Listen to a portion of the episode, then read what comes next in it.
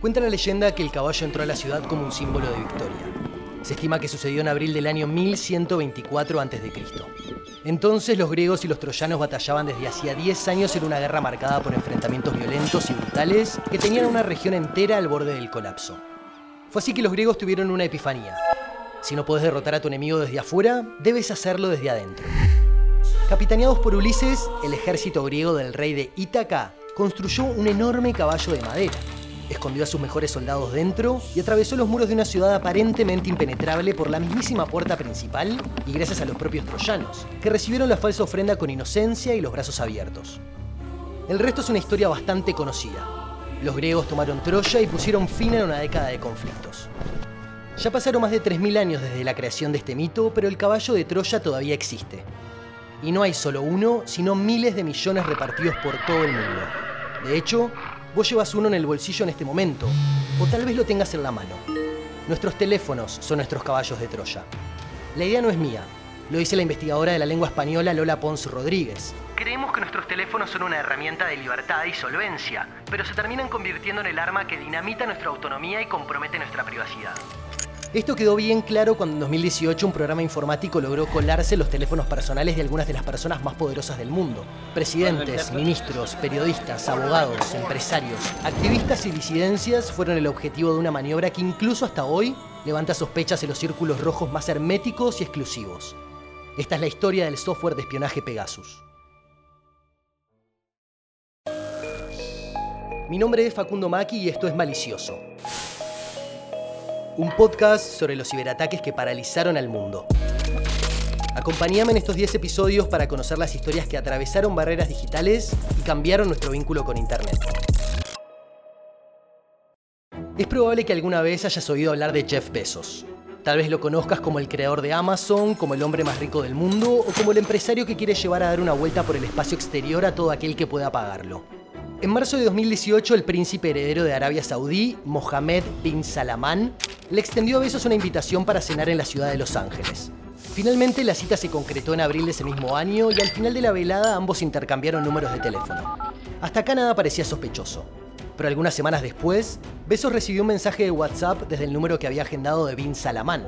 Este mensaje incluía un archivo de video que se cree que Besos descargó en su teléfono. En el momento no pasó nada, pero a las pocas horas de haber finalizado la descarga del video, el dispositivo del empresario abrió una ventana secreta por la que se empezó a enviar datos a un destinatario desconocido y a una velocidad miles de veces más rápida que lo normal. Entonces el magnate dueño de Amazon no detectó nada extraño, pero un análisis forense sobre el teléfono demostró un tiempo después que el dispositivo compartió un volumen de datos 10.000 veces más grande de lo habitual.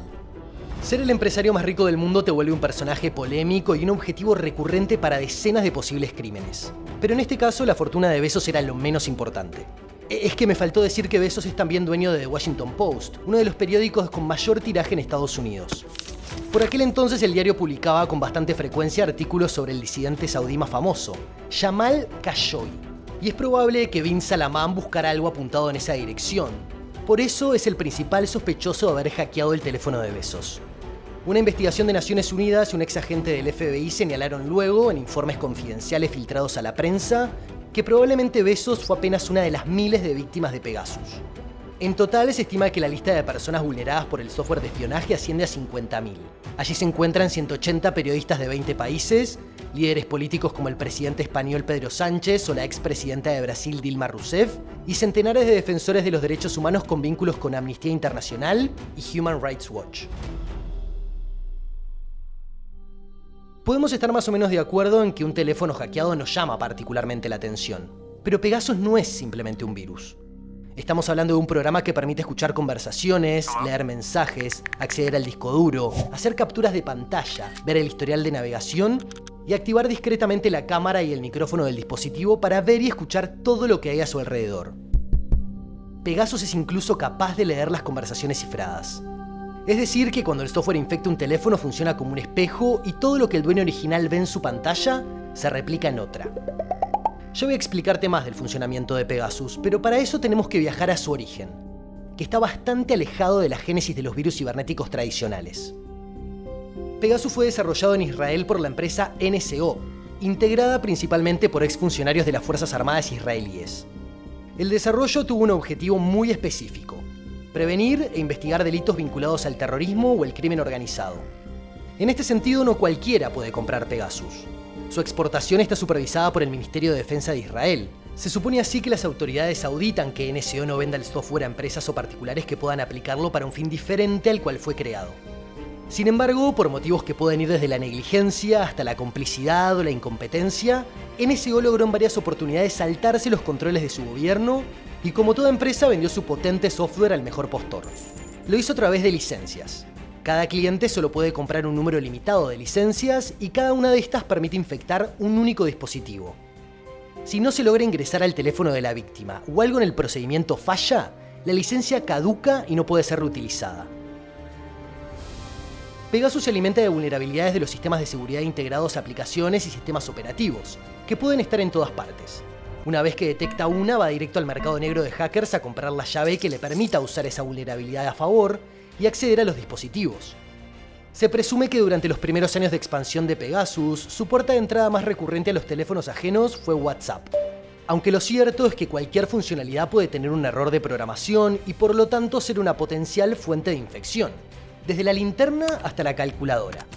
Según una investigación en conjunto entre el diario español El País y el británico The Guardian, los gobiernos de distintas partes del mundo accedieron a un promedio de entre 50 y 70 licencias a un costo superior a los 6 millones de dólares en total. Si bien se estima que se infectaron 50.000 teléfonos en todo el mundo, el potencial de Pegasus como un software espía es mucho mayor. Alcanza que en una reunión entre 10 personas una sola tenga el teléfono pinchado para que el micrófono de este dispositivo se active bajo orden del software y escuche lo que dicen las 10 personas en la reunión. Cuando la NSO comenzó el camino para desarrollar a Pegasus, parecía que estábamos frente a una herramienta capaz de frenar el avance del crimen organizado y las injusticias de los más poderosos. Sin embargo, hoy ya se sabe que Pegasus no abogó exactamente por la transparencia y fue vendido hasta a grupos narco, y que el gobierno de Israel lo considera un elemento clave de su estrategia de seguridad nacional. Una investigación de la revista The New York Times Magazine señala incluso que Israel utiliza el software de espionaje para promover sus intereses en todo el planeta. La revista estadounidense incluso encontró que las ventas de Pegasus tuvieron un papel clave para lograr el apoyo de los países árabes en la campaña de Israel en contra de Irán al negociar los acuerdos de Abraham en 2020. Un acuerdo que buscó la paz en una de las regiones más convulsas del mundo. Hasta el día de hoy los límites y el alcance de Pegasus son bastante inciertos, y es probable que la mayoría de nosotros nunca sepamos hasta dónde puede llegar una de las herramientas de espionaje más potentes de la historia, como el caballo de Troya Tal vez estamos abriendo la puerta de casa a la peor de nuestras pesadillas.